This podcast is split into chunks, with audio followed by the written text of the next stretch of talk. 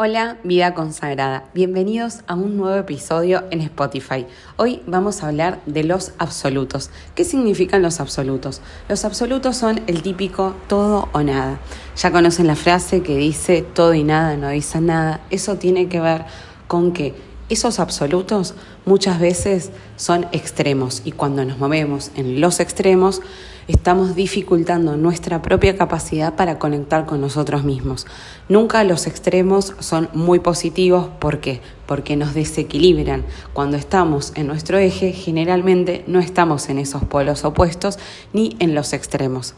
Otra cosa sobre el pensamiento absoluto es que se trata de una modalidad de pensamiento. Esos absolutos no surgen de la nada. Es una modalidad de pensamiento que se llama pensamiento dicotómico.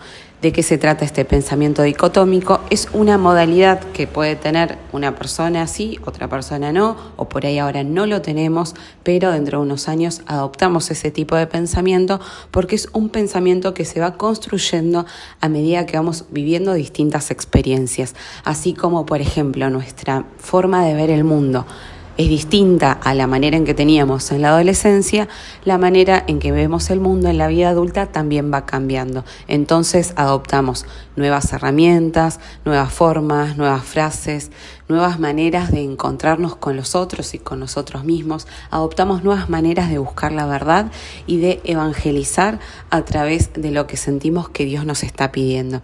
Entonces, ¿qué pasa con estos absolutos? Estos absolutos, en definitiva, muchas veces nos impiden conectar con nuestra misión, porque son pensamientos que no nos ayudan a estar en nuestro eje, a estar en sintonía, en comunión con lo que pensamos, con lo que decimos y con lo que sentimos. Entonces, estos absolutos es bueno que cuando los identifiquemos podamos reconocer que no nos ayudan, pero que a través de ellos podemos descubrir nuevas formas de ser. Entonces, por ejemplo, si un absoluto es nadie me quiere, ¿qué pasa con ese absoluto? ¿Qué me está queriendo decir ese absoluto? ¿Es verdad que nadie me quiere o yo me siento no querida ante la vida? Bueno, empezar a cuestionar y entrar en diálogo con estos absolutos nos van a ayudar para guiar nuestro camino y nos van a ayudar también para autodescubrirnos. Así que bueno, por hoy dejamos acá y nos volvemos a encontrar en un próximo episodio acá en Spotify.